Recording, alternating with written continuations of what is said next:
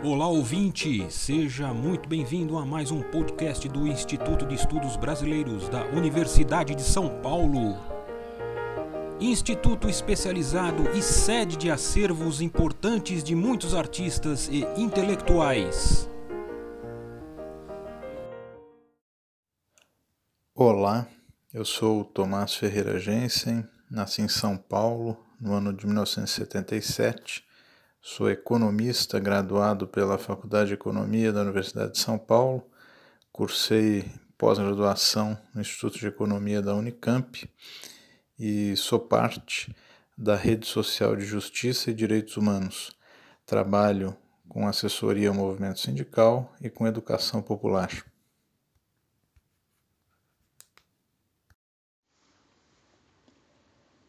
A crise econômica e social que a pandemia de Covid-19 aprofundou no Brasil agrava os tremendos desafios já colocados aos trabalhadores, ameaçando a vida e tornando cada vez mais precárias as condições de trabalho. O contexto pandêmico abre, ao mesmo tempo, oportunidade histórica para que os trabalhadores e suas entidades representativas revolucionem as suas estratégias de organização, barrando iniciativas até aqui impostas pelo capital através do Estado para enfraquecer a ação coletiva dos trabalhadores e ousando na aproximação, formação e representação de trabalhadores não inseridos por contratos formais no mundo do trabalho. A virada do século XX para o século XXI colocou imensos desafios à ação sindical em escala global. A consolidação da financeirização como padrão de valorização do capital e de dinâmica do capitalismo expandiu a todos os países a reorganização produtiva e gerencial que disseminou no mundo do trabalho a remuneração variável, a jornada flexível e a terceirização. No Brasil, o processo de flexibilização das relações de trabalho foi avançando por diferentes frentes desde os anos 1990, transformando radicalmente o mundo real do trabalho, a inserção e a vida dos trabalhadores. Como sintetizam José Dari Krain e Roberto Veras de Oliveira,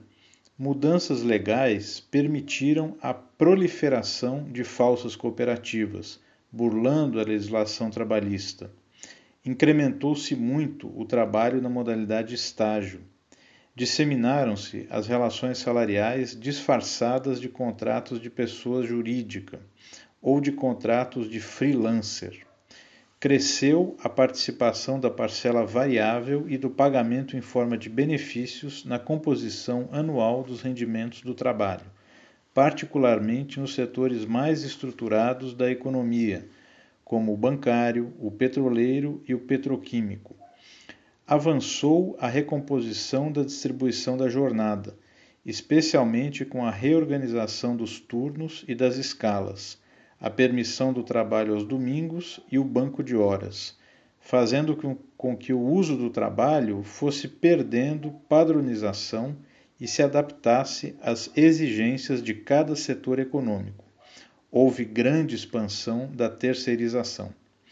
Essas transformações no mundo do trabalho se aprofundaram em dezenas de países, desde o centro até a periferia do capitalismo a partir da crise iniciada em 2007 e 2008, visando rebaixar os padrões tradicionais de vida da classe trabalhadora, através da flexibilização do trabalho, ofertando aos empregadores ampla variedade de formas de contratação, de uso da jornada de trabalho, de pagamento pelo uso do trabalho, restringindo direitos trabalhistas, ao mesmo tempo em que ampliava a proteção às empresas contra passivos trabalhistas, garantindo que a iniciativa de mudança por parte do empregador ocorresse sem resistência sindical e dos trabalhadores. O processo de deterioração do mercado de trabalho no Brasil, vindo no bojo das tendências de flexibilização das relações de trabalho desencadeadas nos anos 1990, não foi interrompido com as políticas implementadas entre 2003 e 2014. Tanto é que a informalidade, em 2014, continuava sendo a condição de 42% dos ocupados. A taxa de desemprego estava em 6,5%, o poder de compra dos salários continuou muito baixo, a desigualdade dos rendimentos do trabalho permaneceu elevada, assim como a rotatividade. Além disso, o trabalho análogo ao escravo e o alto índice de acidentes e mortes decorrentes do trabalho não deixaram de existir. As novas modalidades de contratação resultam dos novos padrões de regulação das relações de trabalho no capitalismo global e foram incorporadas pela Contra-Reforma Trabalhista de 2017, como opção de contratos formais, a exemplo do contrato intermitente e por tempo parcial. A Contra-Reforma alterou o contexto jurídico da proteção laboral, enfraquecendo-a da negociação coletiva, dando prevalência à negociação individual e apartada do sindicato, e do próprio papel do sindicato, fragilizado no poder de negociar, de representar e em suas fontes tradicionais de financiamento. Assim, se por um lado a Contra-Reforma de 2017 teve como uma de suas finalidades a legalização de uma série de práticas já existentes no mercado de trabalho, na perspectiva de que a flexibilização em curso não pudesse ser questionada na Justiça do Trabalho e pelos órgãos de fiscalização, por outro, ampliou as regras que proporcionam maior liberdade para os empregadores determinarem unilateralmente as condições de contratação, uso e remuneração do trabalho, mantendo o padrão da informalidade histórico como referência para as decisões empresariais. De fato, desde a entrada em vigor da Contra-Reforma Trabalhista, verifica-se a ampliação das formas mais precárias de contratação, especialmente com o avanço da terceirização, da subocupação, do trabalho por conta própria, como possível expressão do estímulo ao trabalho autônomo e da pejotização e da ilegalidade e informalidade. Entretanto, o peso histórico da informalidade na constituição do mercado de trabalho no Brasil é de tal grandeza que contribui para que as novas modalidades de contratação de caráter flexibilizante e precarizante não venham sendo acionadas pelos empregadores em proporções significativas.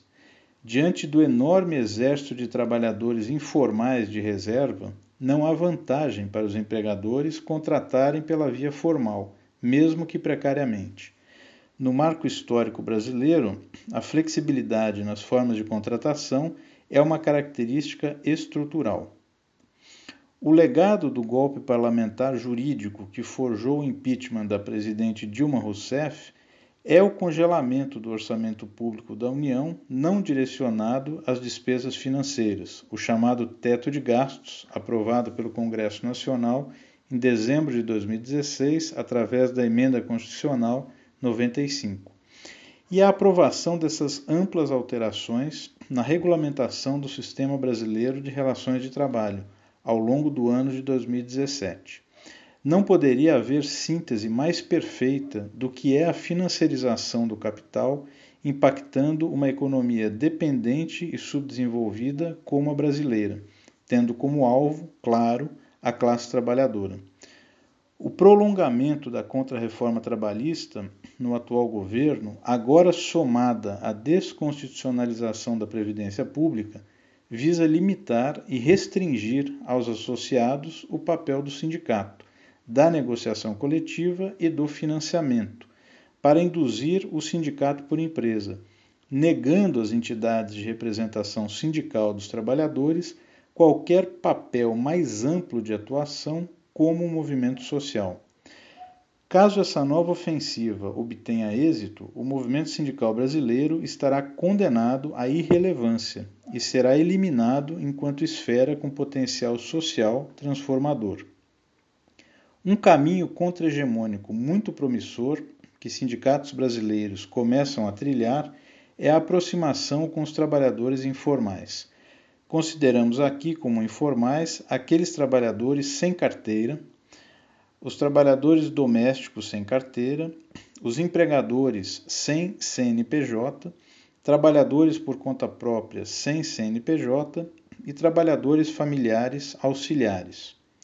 A soma dos trabalhadores sem registro em carteira, dos autônomos e dos empregadores sem CNPJ é bastante expressiva, abrangendo aproximadamente 38 milhões de ocupados no Brasil em março de 2020, incluindo os trabalhadores do setor privado sem carteira, 11 milhões, os domésticos sem carteira, 4 milhões e 300 mil, os trabalhadores do setor público sem carteira, 2 milhões e 300 mil, os por conta própria sem CNPJ, 19 milhões, e os empregadores sem registro, quase 1 milhão. Esses trabalhadores representam 41,3% do total de ocupados no Brasil em março de 2020, que eram cerca de 92 milhões e 200 mil trabalhadores. Estratégias visando essa aproximação têm se intensificado desde a contrarreforma trabalhista e ganharam ainda mais relevo no contexto da pandemia de Covid-19, a partir de março de 2020, que além de aprofundar a crise que existia no país em direção a uma recessão econômica, acentuou o abismo da desigualdade social, herança colonial jamais enfrentada com ação sindical à altura de seu peso histórico. Em setores como a construção civil, em que a informalidade chega a quase 70% dos trabalhadores ocupados, a ação sindical não pode mais se restringir aos trabalhadores assalariados com carteira de trabalho. É certo que a atuação sindical sempre foi no sentido de denunciar formas precárias de contratação, muitas vezes conseguindo que a empresa formalizasse os vínculos dos trabalhadores. Mas talvez o mais eficaz seja organizar todos os trabalhadores numa determinada empresa ou obra, incluindo os não formalizados, como são muitos dos trabalhadores por conta própria, mas também os chamados microempreendedores individuais, atuando para que as condições de trabalho inscritas em acordos coletivos abranjam a todos. Não se trata de normalizar a precarização, mas de atuar inclusivamente diante de um cenário que exige ampliar a representação acumulando forças para a negociação e a ação sindical que garanta trabalho protegido. É imprescindível que essa aproximação consequente envolva os trabalhadores informais em processos formativos que contribuam para a conscientização sobre direitos e, sobretudo, ajudem na organização e melhoria das condições de vida desses trabalhadores essa é a atuação do sindicalismo como movimento social que pode alterar radicalmente a correlação de forças no mundo do trabalho brasileiro de hoje. O capitalismo, em nossa quadra histórica, visa destruir as relações salariais, com intensificação do uso do trabalho em jornadas extensas e intensas. De forma urgente, no Brasil, busca-se um projeto de construção da nação, não apenas fundado na centralidade do trabalho protegido e dos direitos do trabalho universalizados. É preciso ir além, e o movimento sindical necessita avançar com ousadia na organização efetiva e eficaz dos trabalhadores, independentemente das formas com que o capital quer para usar a força de trabalho. Este podcast do Instituto de Estudos Brasileiros chega ao final. Esperamos que tenham gostado e em breve retornaremos com um novo assunto para você.